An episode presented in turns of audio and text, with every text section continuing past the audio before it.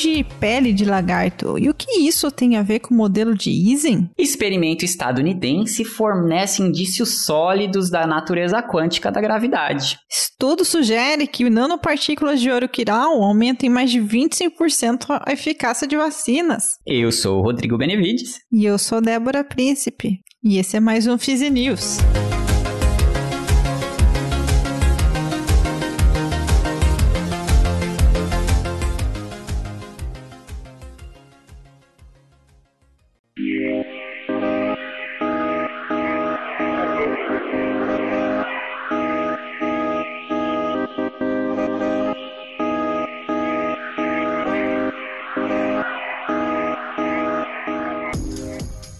Yes! Bem-vindos, galerinha! Então vamos começar, Debs.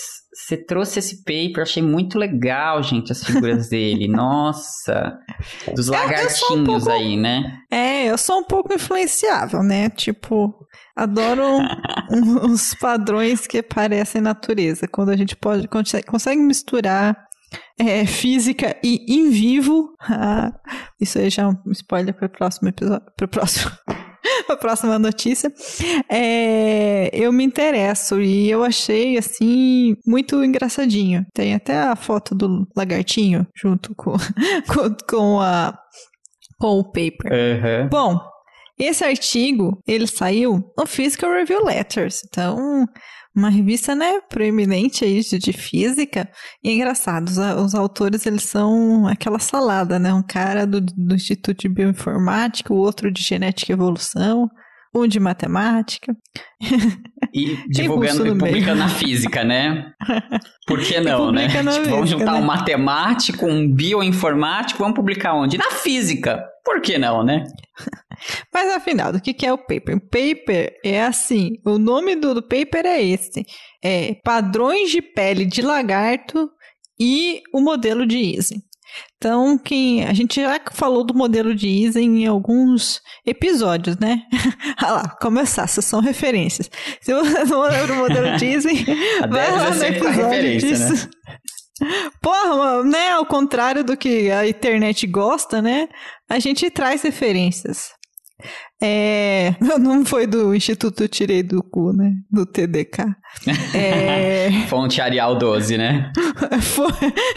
Fonte Arial 12. É...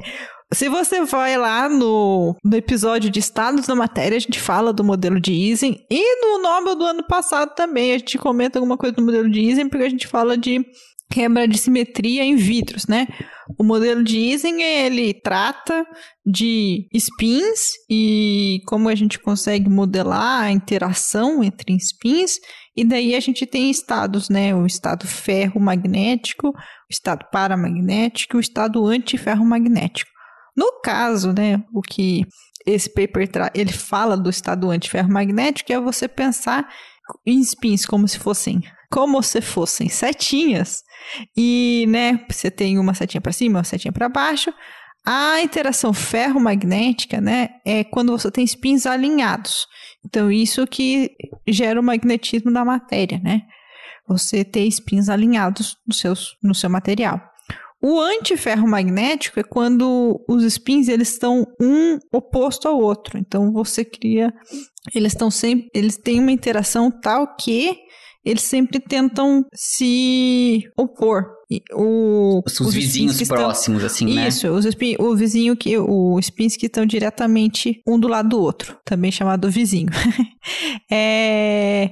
E aí a gente usa esse modelo de Ising para um monte de coisa. E, e, lá naquele episódio mesmo, eu acho que eu comentei, né? Uma das que a gente usa rodo em biologia, fica fazendo, sai fazendo analogia. E daí, nesse artigo, o que os caras fazem é fazer analogia do modelo do spin, né? Ser uma setinha para cima ou para baixo, com a cor da escama do, do, do rapazinho aí, do, do lagarto. Uhum.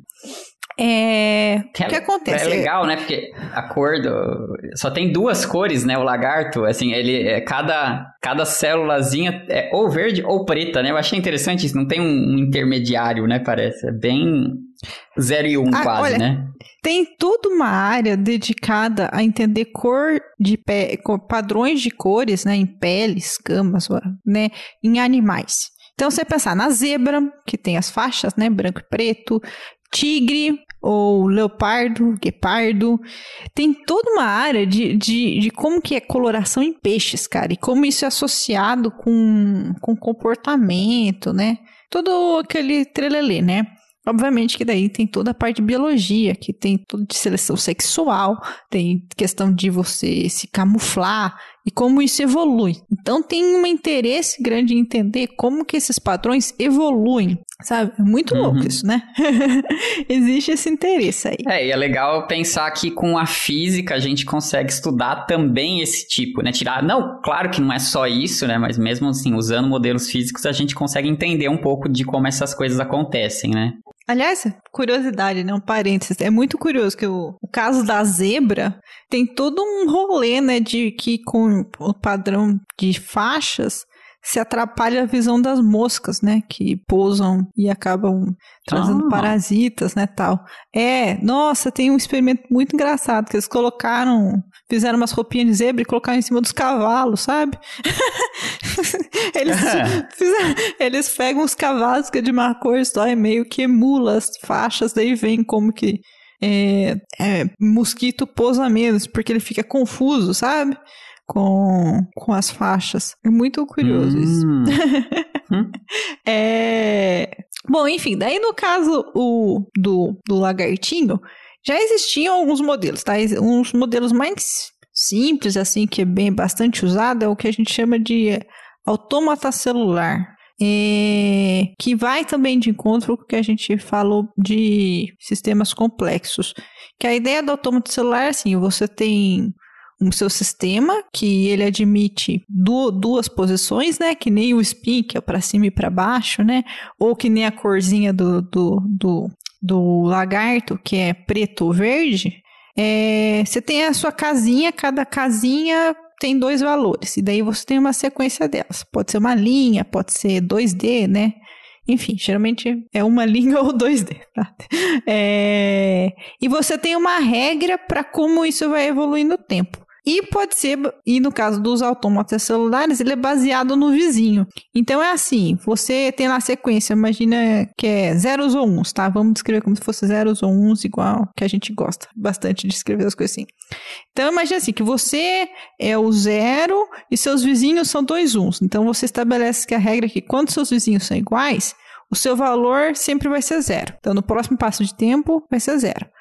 Então, ou se seus dois vizinhos são zero, você permanece zero também. Se seus vizinhos são diferentes, o seu valor muda para um. Então, você criou uma regra aí que o valor de cada casinha, no conforme passa o tempo, depende dos vizinhos. E assim você estabelece então uma relação de interação entre as coisas. Isso é autômata celular. Daí você faz a regra que você quiser. É, com isso, quando você gera algumas sequências e bota para evoluir no tempo, com essas regrinhas, você vê que par, os padrões eles se formam é, meio que de maneira automática. Por isso que chama a célula autômata. Que os padrões eles surgem automaticamente. Você só coloca a regra para evoluir e aparecem os padrões bonitões, sabe? Parece fractal assim. Isso é um modelo estocástico, não tem nem nada agindo demais. Você só estabeleceu qual que é a regra para você evoluir cada casinha. É, isso é toda uma área de pesquisa em matemática. A gente estava até conversando aqui, tem um cara famosão que ele tem um software que chama matemática. ele dedicou uns 20 anos da vida dele para estudar padrões nesses autômatas celulares e explica um monte de coisa. Mas assim, é, parece uma coisa muito dependente de, uh, estocasticidade, né? Porque você só estabeleceu as regras. E isso consegue conseguir explicar as peles dos lagartos. Mas esses rapazes aqui, os Smirnov... Nossa, um deles chama Smirnov. Ah, meu Deus do céu. É... Smirnov? É, é o no, os nomes dos rapazes é Zakani, Smirnov. Ah, verdade, Smirnov. Nossa, não tinha é visto Smirnov, o nome do autor. Não é Smirnov, é Smirnov. Smirnov. E o Milinkovic. eles uhum. é, aplicaram o modelo de Easy. Então é a mesma ideia. Você pensar que como que a no quando o lagarto lá vai vai colorir lá a, a pelezinha dele. A cor de uma escama, se ela depende ou não das escamas vizinhas. E usar então o modelo de Easy, que é esse modelo que fala que o melhor é você sempre tentar se opor ao seu vizinho. O, no caso da interação antiferromagnética. E eles perceberam que usando esse modelo de Ising descreve melhor os padrões do que os modelos de autômata que, que, que são regras meio aleatórias. E, e daí eles comparam com resultados que tem o modelo de Ising e é isso aí, fizeram esse paper bonitinho aí, explicando, então. é muito doido, né? O modelo diz, ele tem umas aplicações, assim, muito. Você fala, o que isso tem a ver com o spin? Nada, mas você. Nada. Mas a matemática é, então, é que você isso, faz. Né? Que você faz, você aplica Essa... para outras coisas que se comportam da mesma forma. Eu acho que isso é, uhum. é assim. É muito interessante. Mim... É, essa... Desculpa, te interrompi. Pode falar, não, pode falar. É, falar que eu acho, eu acho muito legal é, isso da física, assim, né? De, de, a gente às vezes faz um modelo e vai aplicando em vários outros lugares, né? E, e, muitas vezes não tem nada a ver com o problema inicial, né? Tipo isso daí, o lagarto. Não tem nada a ver com o spin, exatamente, né? A pele do lagarto, não é sobre isso, né? Mas é que se você pegar o modelo, descreve muito bem o que está acontecendo, né? Então eu acho muito interessante essa essa tradução que a gente fica fazendo entre problemas diferentes, né? E aí, aí eu vou puxar a, sar a sardinha, ou melhor, vou puxar o lagarto pro meu para mim, para minha própria causa. É, que é o coração dos sistemas complexos, né? Que é a questão de como você tem com sistemas de natureza totalmente diferentes, mas se a evolução deles é, segue regras parecidas, você pode perceber que os comportamentos vão ser traduzidos da mesma forma. Então, que nem o caso agora do, do, lagartinho aí, que tem os padrões, então, que você acha no, nesses vidros, é, nos modelos de Isen, né? Como que ficam os spins, é, formam padrões, você vê coisa é traduzido da mesma forma nas escamas. Que é engraçado também. Daí entra a biologia em tentar explicar por que, que uma. É, por que nesse lagarto as escamas vão querer. Vão querer. As escamas com a sua força de vontade. É, por que, que as hum, escamas hum. É, tentam te diferenciar das vizinhas, né? Aí tá relacionado com o comportamento do lagartinho, né? Mas tá vendo como que é interessante? Você conseguiu entender algo que está por trás da coloração do lagarto, né? Então isso pode dar alguma é, insight, né? Te dá algum feeling. Nossa, tem a palavra português para isso, Jesus amado. É, te dá algum entendimento de por que, que como forma os padrões, né? Se, se no caso, se as cores elas querem ser, ser diferentes, isso pode estar relacionado a algum comportamento do lagarto. Seja de, de ele se camuflar, ou dele ter comporta um comportamento de escolha de parceiro sexual. Enfim, eu acho sensacional. E, assim você garante a PRL, né, cara? Porra. É, então. É meu sonho. Mesmo sem ser sonho. físico, não é mesmo? Os caras. Bom, é, tem um matemático aqui no às meio. Vezes é, né? bom, mas, às vezes eles são físicos, né? Nem, nem sei, né? Não é porque tá trabalhando cara, na biologia não que não são físicos. Aqui, um, mas... um rapaz aqui, ó, é Departamento de Genética e Evolução e o outro é de Bioinformática. Então, isso aí, cara. Os lagartos de modelo de Isen. Uhum. Muito legal, muito legal. Quem sabe ah, eu achei uma curiosidade aqui. Um dia, né? uh. Cara, eu achei um, uma curiosidade muito engraçada. Quando eles tentavam, para tentar reproduzir os padrões com aquelas celular autômata, né, os autômatas celulares, eles precisavam do modelo com 14 parâmetros. É, então, e daí quando você vai fazer a mesma coisa com, com o modelo de Ising, você, você não tem nada parâmetro, né? Você só tem o um modelo de ISA e a descrição de interação entre vizinhos, né? É muito mais uhum. simples. Isso é muito mais interessante. É, né? não, isso, isso, isso, é interessante mesmo, né? Que com um modelo mais simples eles tenham explicado melhor ainda, né? É, é, isso é muito. Meu, é, um modelo com 14 parâmetros, gente, não é muito legal. Passou de 10. você fita qualquer coisa ali. Você fita sua mãe é. se você quiser nesse modelo, né? Assim, porque. Você fita sua mãe e o Goku na mesma reta. Então... Na mesma reta. Exatamente. 14 parâmetros, né, mano? É, então, é bem eu achei interessante essa, esse ponto em específico. Isso aí.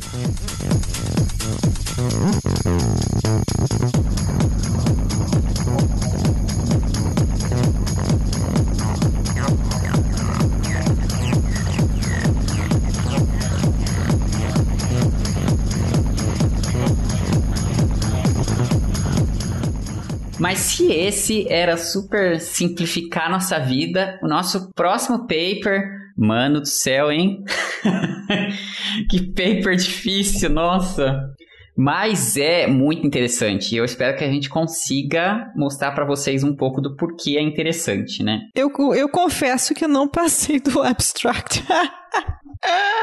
é, a gente vai tentar traduzir aqui, né? Mas é um, é um artigo mais difícil. Mas é um artigo que saiu uh, há poucos dias, inclusive, né? Agora, isso, 14 de janeiro desse ano, saiu na revista Science, que, enfim, principal, uma das principais Nossa, do mundo. Né? É, Science é muito, muito, muito grande mesmo. E, e eles. Bom, o título do paper é Observação de Efeito Gravitacional de Aharonov-Bohm. Aí, mas aí vamos, vamos pouco a pouco para a gente entender o que, que é isso. É né? um título de respeito, né? é um título de respeito. Cara, uma coisa legal de paper. Tem pouquinhas, pouquinhas palavras no título, provavelmente é porque é importante, entendeu? Tipo, observação do efeito X. Vixe, provavelmente é importante, sabe? Aí. É, quanto. Uh, uh. Quanto menos, menos mais simples o título, mais de impacto eu sinto que é, assim, mais geral, né? Então. É, mais geral, mais difícil foi fazer, provavelmente. Né? Fundamental, né? né? Fundamental. Traz é... algum ganho fundamental. Exatamente. Então, esse, para a gente entender um pouco, acho que vale a gente passar no. Primeiro, o que, que é esse tal efeito Aharonov bom aí, né? Ele, ele é, um, é um efeito meio geral, é, é um princípio meio geral, que está muito conectado com mecânica quântica, na verdade. Assim, é um efeito que a gente só consegue observar por causa das características ondulatórias da mecânica quântica, enfim, e dos, dos, da, dos elementos da física de forma geral, né? Um jeito, e, e aí o que a gente vê com esse, a ideia desse, desse efeito é o seguinte: é que existem vários experimentos que você consegue pensar que mesmo sem ter, por exemplo, campo, campo magnético numa região ou campo elétrico, a gente ainda tem o que existe, o, o, o, a gente ainda consegue estar, esses experimentos conseguem estar sujeito ao potencial elétrico ou magnético ou algum tipo de outro potencial da região. E isso a gente só explica dentro da, da lógica da mecânica quântica, porque a gente vai lidar com a fase da onda de seja lá o que, que é que está se propagando aí no meio, né? Vamos, só para simplificar, para depois generalizar, vamos pensar no caso mais comum desse efeito Aharonov-Bohm, que é com fótons uh, num campo magnético, por exemplo. Então tem um experimento, por exemplo, que eu acho que é o mais básico assim para explicar esse efeito, é o seguinte: você considerar, por exemplo, um elétron, uma partícula carregada, e jogar nela numa região que não tenha campo magnético, mas que de alguma forma tenha um potencial de campo magnético. Ou seja, o campo magnético ainda é zero, mas existe, existe algo ali, né? Existe um campo ali, né? E, e, um jeito de produzir isso, por exemplo, é usando uma coisa que, que acho que quem já fez pelo menos Física 3 já deve ter, da, da graduação, deve ter visto, que são solenoides. Solenoides é basicamente um fio enrolado, bem com, infinitamente comprido, a gente pode considerar, né? E aí dentro dele tem, a gente consegue produzir campo magnético, mas fora a gente não tem campo na, na, na superfície exterior. Então considera então é que tipo a gente está um jogando. é um cano Isso, super perfeito. longo. É um... é, que só tem campo, é um ótimo campo... jeito de pensar, né? é um tubo tigre que só tem campo dentro dele, fora dele não tem. Verdade, Mas... é o melhor jeito de explicar, né? É um tubo de, de, campo magnético, basicamente, né?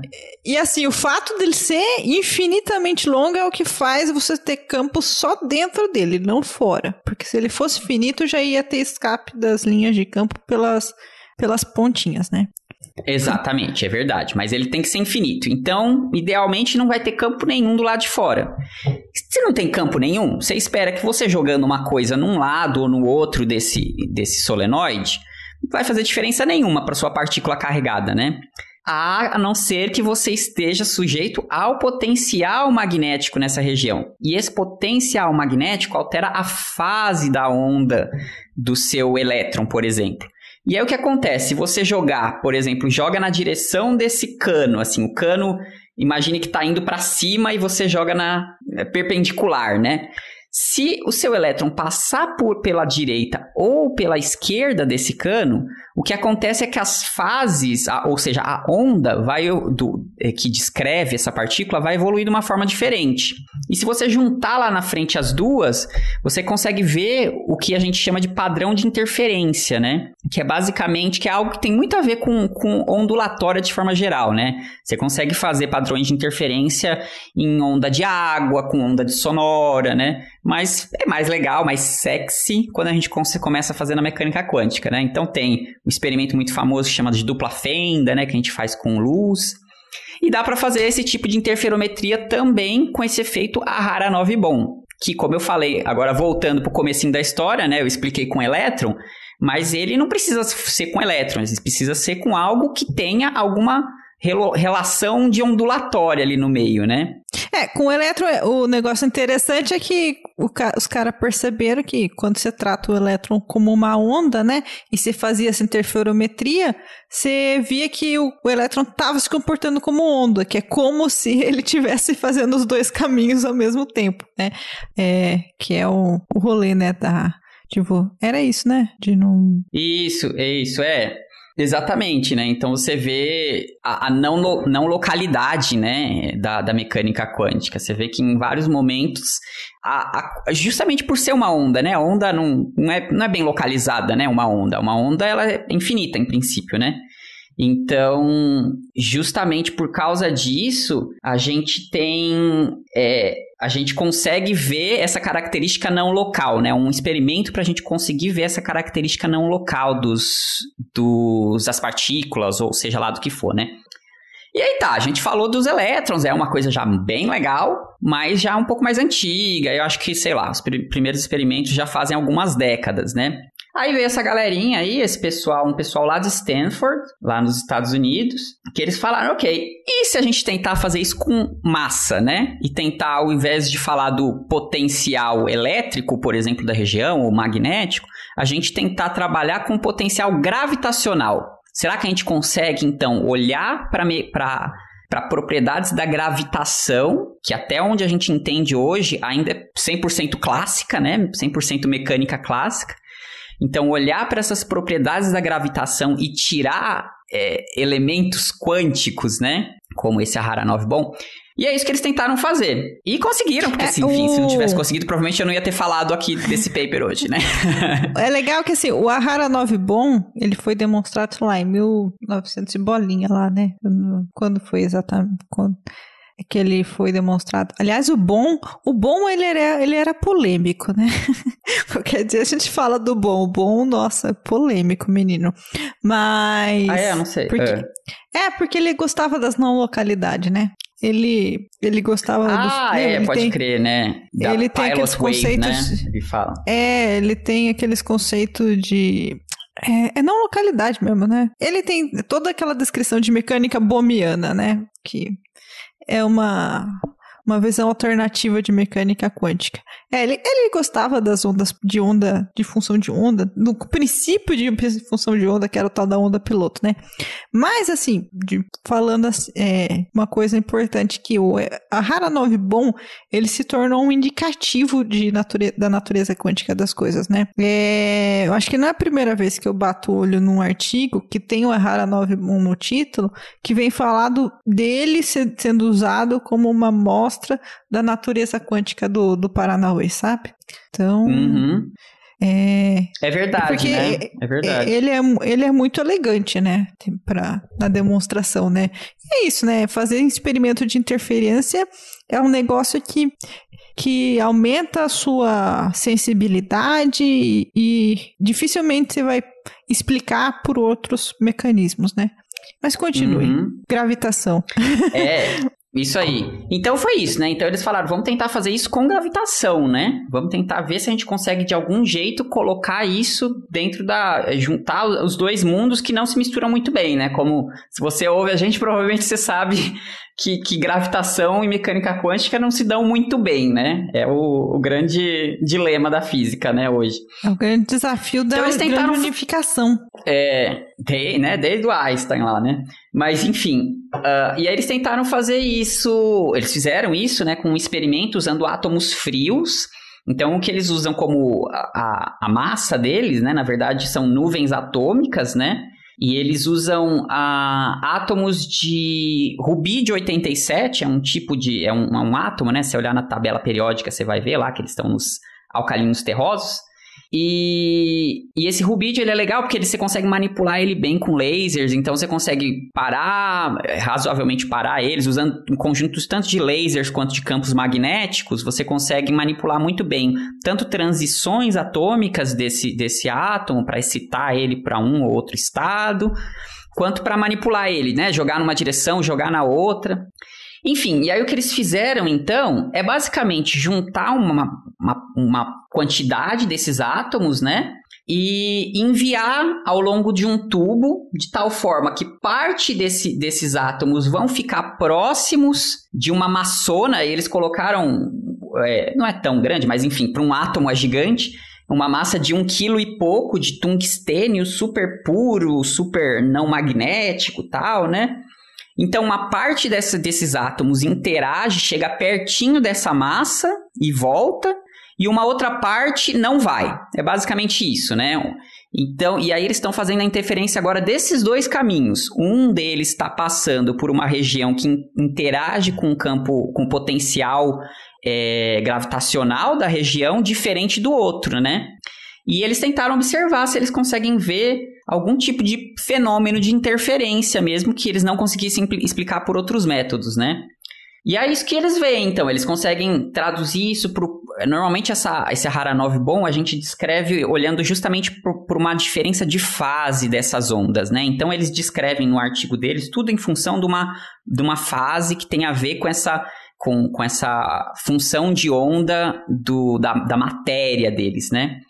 E eles veem, é um, é um experimento, como eu falei, eu acho bastante difícil, bastante desafiador, mas mesmo assim eles conseguem uh, comprovar que, comparando os dados deles com teorias, com as teorias que eles propõem, né, para explicar o experimento, eles conseguem explicar razoavelmente bem, dentro ali da, da margem de erro, obviamente, né, razoavelmente bem, e eles, no fim das contas ali, eles calculam uma significância estatística, né, de 7 sigmas. Porra! Isso, 7, pois é, quando eu olhei isso eu falei, nossa... Normalmente assim, a gente, acho que via de regra, se considera que 5 sigma já, tipo, é muito bem provado que seu experimento realmente, assim, que, que, que o jeito que você está explicando seu experimento é realmente o que está acontecendo, né? Porque sempre tem essa dúvida, né? Será que o que eu estou achando que está acontecendo é realmente o que está acontecendo? Ou será que tem alguma outra coisa por trás, né? No caso deles, eles chegaram nesse 7 sigma ainda mais seguro de que realmente o que eles estão vendo tem a ver com o que eles estão com o que eles estão achando que está medindo, né? E aí isso é muito interessante, né? Porque então o que que eles estão dizendo, né? Colocando resumidamente, eles estão falando, olha, usando só gravidade, a gente consegue ver características quânticas. E isso é um mega resultado, na verdade. Isso é um resultado bem legal. Que muita gente, assim, dispositivo, em experimentos diferentes, tem tentado fazer esses últimos anos, né? Mas, obviamente, assim, não quer dizer que eles explicaram a gravitação quântica. Nada, nada disso. Nada disso, né? Mas eles falaram: olha, olhando para, olhando para a gravitação, tem coisa ali que é quântica, né? Então Existe, aconteceu um efeito que é tradicionalmente, né, é usado como um indício de, da, de características quânticas e da, aconteceu com o campo gravitacional. Então, é, exatamente. Enfim, eu achei um resultado bem legal. É um, é um, é um artigo difícil, acho, de entender bem, mas eu acho que, é, enfim, o, o, mais importante de entender, acho que é isso, né? De que essa conexão entre os dois mundos que não se dão muito bem aí, né? a, até é. agora.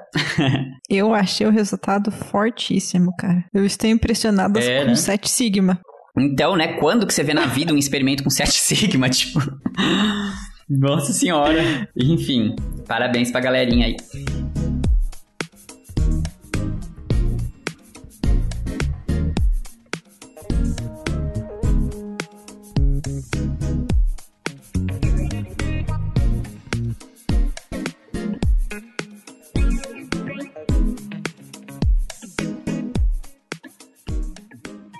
Bom, e como a gente já sempre gosta de trazer notícias do Brasil também, o nosso, o nosso último é, artigo de hoje é tem brasileiro no meio e foi publicado na Nature.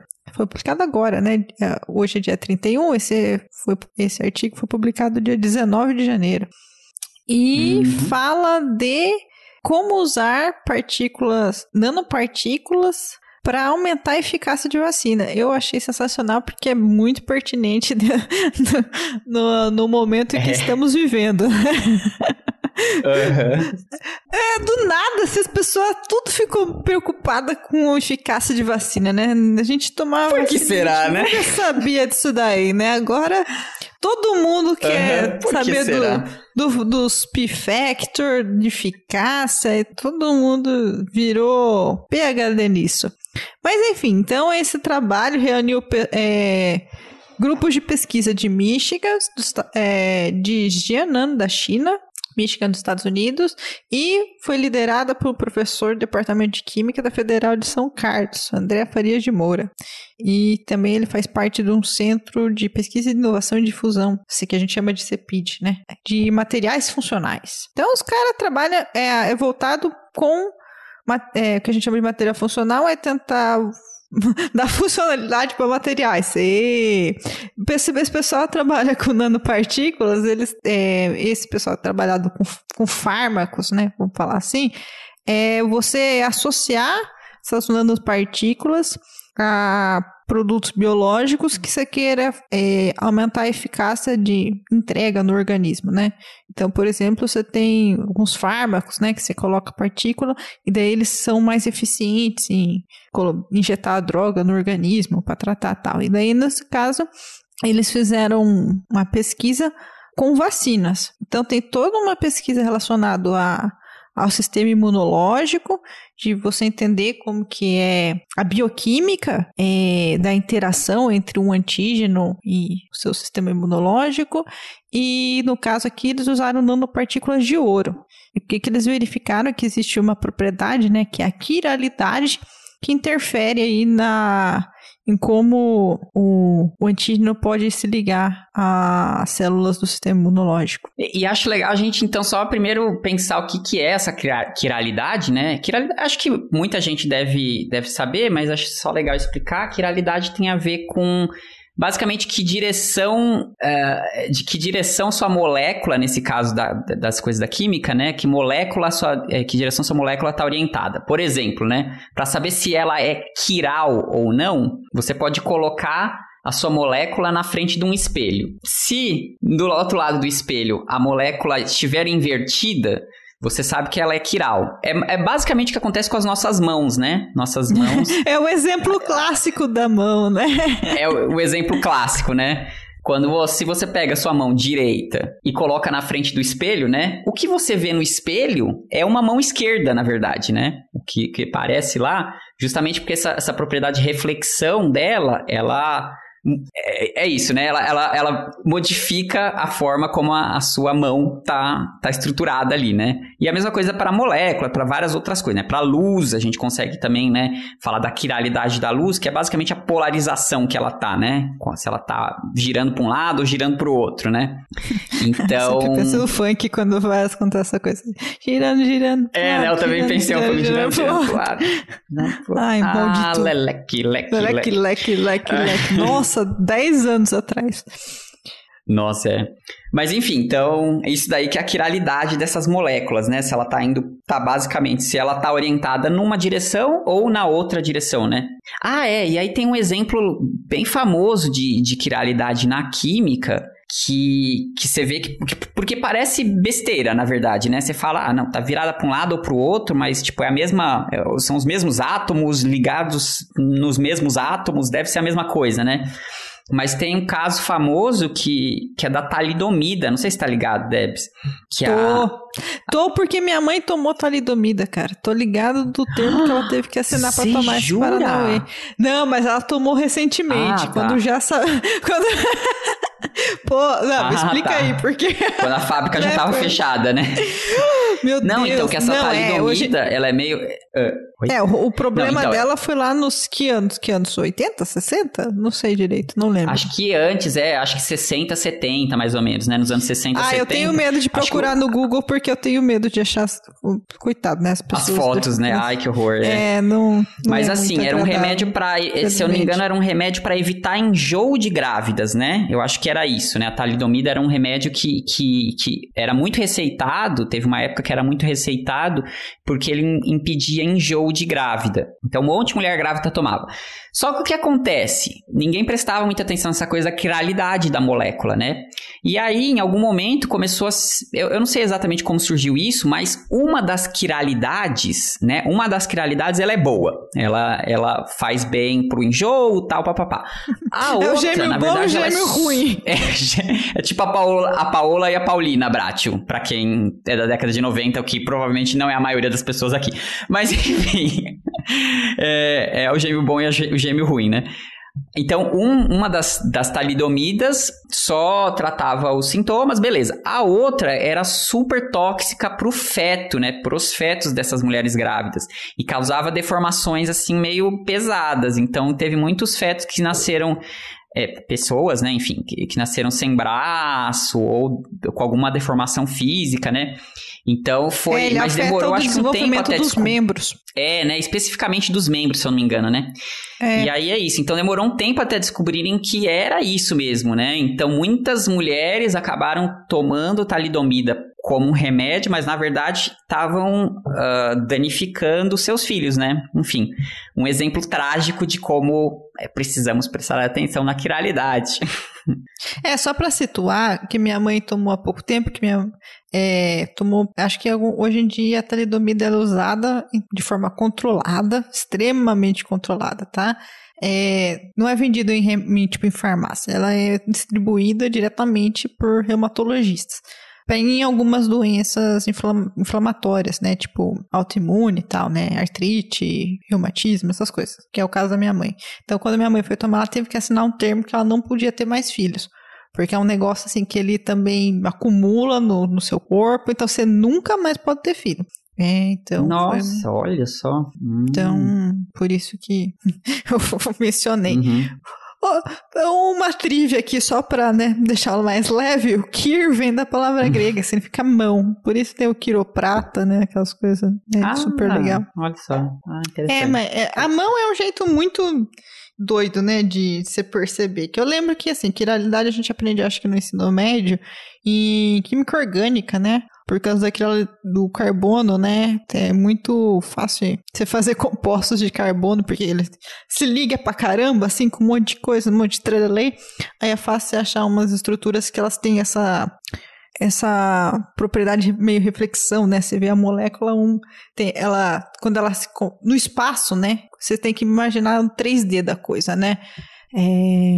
Então você tem vários tipos de molécula de carbono com carbono, que o carbono é chamado carbono quiral, né? Porque você vê que é ele que forma o plano de reflexão. Então daí você tem.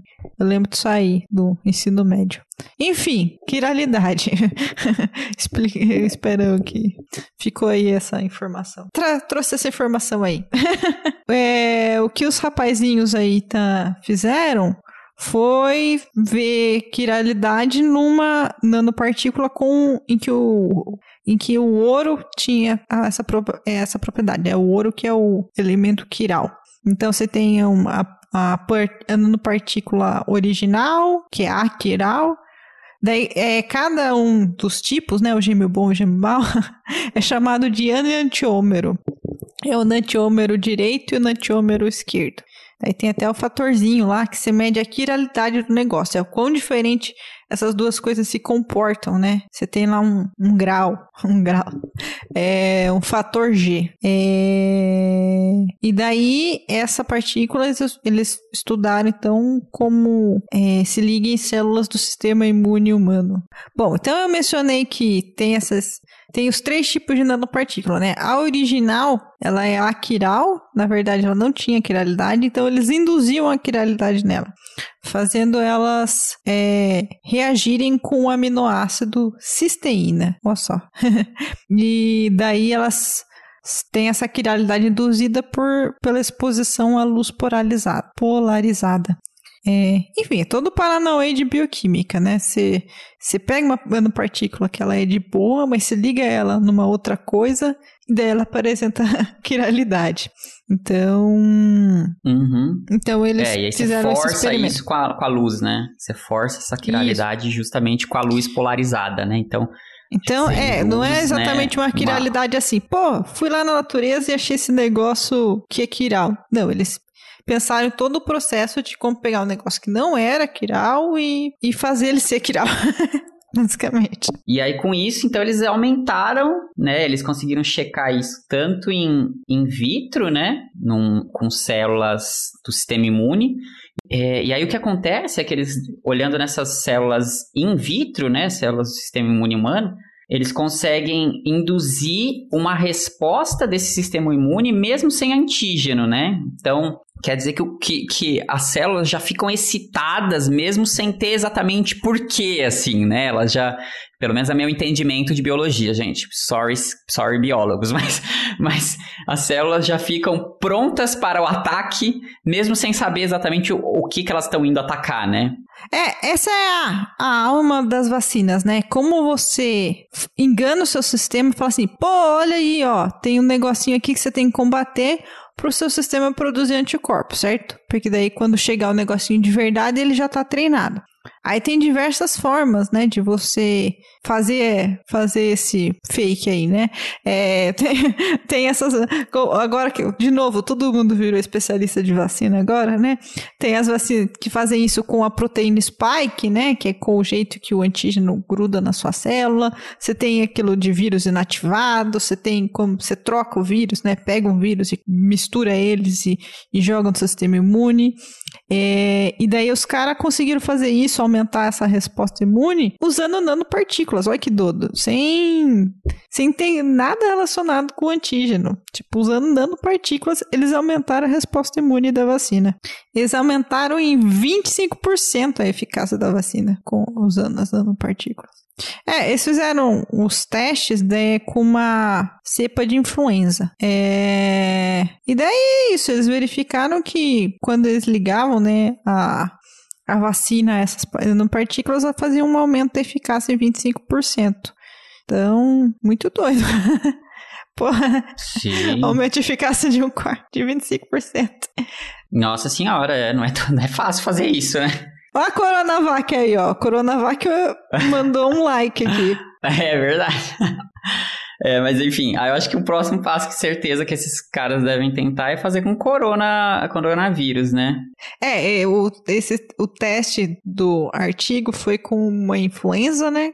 E daí, obviamente, né? O artigo recebeu uma estrelinha assim, né? Porque é de grande interesse, né? Aumentar a eficácia de vacina virou, né, o graal de agora. Aí, eles. Ó, tá aqui o artigo. Eles testaram com influenza H9N2. Aí a gente descobriu esse ano também os diversos tipos de influenza, né, gente? Que de um jeito triste, né? A gente descobriu que H1N1, H3N2. Então, eles testaram com H9N2. E, e foi teste em vivo também, né? Tanto em vivo quanto in vitro. Isso. Enfim, interessante também. Parabéns pro pessoal aí da UFSCar, né? Pro... Assim, gente, a gente vai pedir perdão se a gente falou qualquer coisa aqui, porque esse que é muito possível. Artigo não somos, é química, não somos biólogos, não biologia, somos químicos. e assim, é, o artigo forma, ele é todo o, rolê explicando bioquímica, tá? Isso aí é bastante complicado, que diz com compatibilidades que, é, mecânicas e químicas entre as coisas, sabe? É, a gente fala assim, parece super simples, mas isso aí deve ter dado trabalho danada de, de, de encontrar qual que essa partícula, dando partícula de ouro aí, em especial, eles conseguiam fazer a conexão com algumas proteínas e, e encontrar. Nossa, para mim é um long shot, né, cara? Tipo, imagina o que os caras já devem ter testado antes para chegar nisso aí, né? Mas muito ah, bacana, ah, é, né? né? E, e, tem e tem participação de brasileiro, né? Da hora. Tem dinheiro do contribuinte aí, hein? tem que ficar de olho isso aí, hein? Nossa. Ah, interessante eu falar que no final do, do o, o rapazinho aí, o rapazinho, coitado, né? Tudo, falando de uma maneira carinhosa, tá bom, professor? É, André Farias de Mouras, ele deu uma entrevista para a agência FAPESP e no final ele falou: o trabalho tá aí para quem quiser utilizar. O pessoal que fez a pesquisa, eles são de bioquímica, de materiais, eles tinham o interesse em desenvolver o mecanismo e entender o mecanismo de como que essa nanopartícula gruda aí nas proteínas e como que eles podiam usar isso de uma maneira útil. Mas eles falaram, a gente não é fabricante de vacina, mas ó, o conhecimento tá aí, quem quiser desenvolver pode usar. Interessante, né? uhum. né? é, é isso aí, né? É como é ciência, no fim das contas, né? Tá aí, o resultado tá aí. é a mensagem de esperança, né, em 2022. é isso aí. Quando seu tio chato falar que não acredita em vacina, mostra esse artigo pra ele falar, explica pra mim aí, tio. Explica aí pra mim tudo a bioquímica do Paranauê aí, aí, cara. Explica aí, vai, já que você, já que o WhatsApp te diz sobre isso. Um, uma coisa que eu gosto bastante, uma palavra que aparece bastante em bioquímica, né? E quando a gente vai entender evolução molecular, é mecanismo que chama lock and key, que traduzindo é chave e fechadura. Então se entende muito das conexões de como que as proteínas se ligam, porque elas têm uma compatibilidade mesmo mecânica, sabe? É, um negócio hum. muito louco de hum. proteína, né? O pessoal. Você sabe, né? Que, tipo, como elas dobram, dependendo do jeito que elas se dobram, a função delas muda. O jeito. Às é, vezes não, ela é pode legal, se ligar é. no negócio não ligar no negócio. Então, tem todo um trabalho grande aí, desde modelagem a achar materiais, né? Que possam ser interessantes. E sempre aparece essa, uhum. essa palavra-chave aí. É chave e fechadura. Você achar os negócios que encaixa. E no sistema imune, cara, isso é batata, assim. Tipo, você tem os trocentos tipos de célula no sistema imune e se achar o que que... É, até chamam um de... Chama, é, que são os promotores, eu acho que é o nome. Alguns tipos de, de células se ligam à proteína, outras não. E você tem todo aí, todo um estudo em ver como que você ativa o sistema imune. Cara, é bastante complicado, viu? Tipo, por isso que as vacinas. Cara, as pessoas querem simplificar o funcionamento de vacina, mano. Porra, vem não, mano. é isso aí, né? Nossa, filosofei aqui. Isso, é um bom jeito de, de concluirmos, não é mesmo? foi além aí, né? Foi além. Tipo, é. Então, mais uma vez, parabéns pessoal, gente. Pra todo mundo, esse paper, todo mundo tá de parabéns, viu? Parabéns, parabéns. E, e aí, com isso, a gente fica que... com a nossa edição de hoje, né? Ficamos. Acho que concluímos, né? O que, que falta dizer? Vai lá, segue a gente nas redes sociais. Vê a gente no Instagram. No Instagram. No Twitter. Twitter. E Twitter. E a gente tá sempre lá, então quem quiser, manda mensagenzinhas pra gente pelas redes que a gente sempre que, que dá responde, ok? Um abraço pra vocês, tchau, tchau. Falou!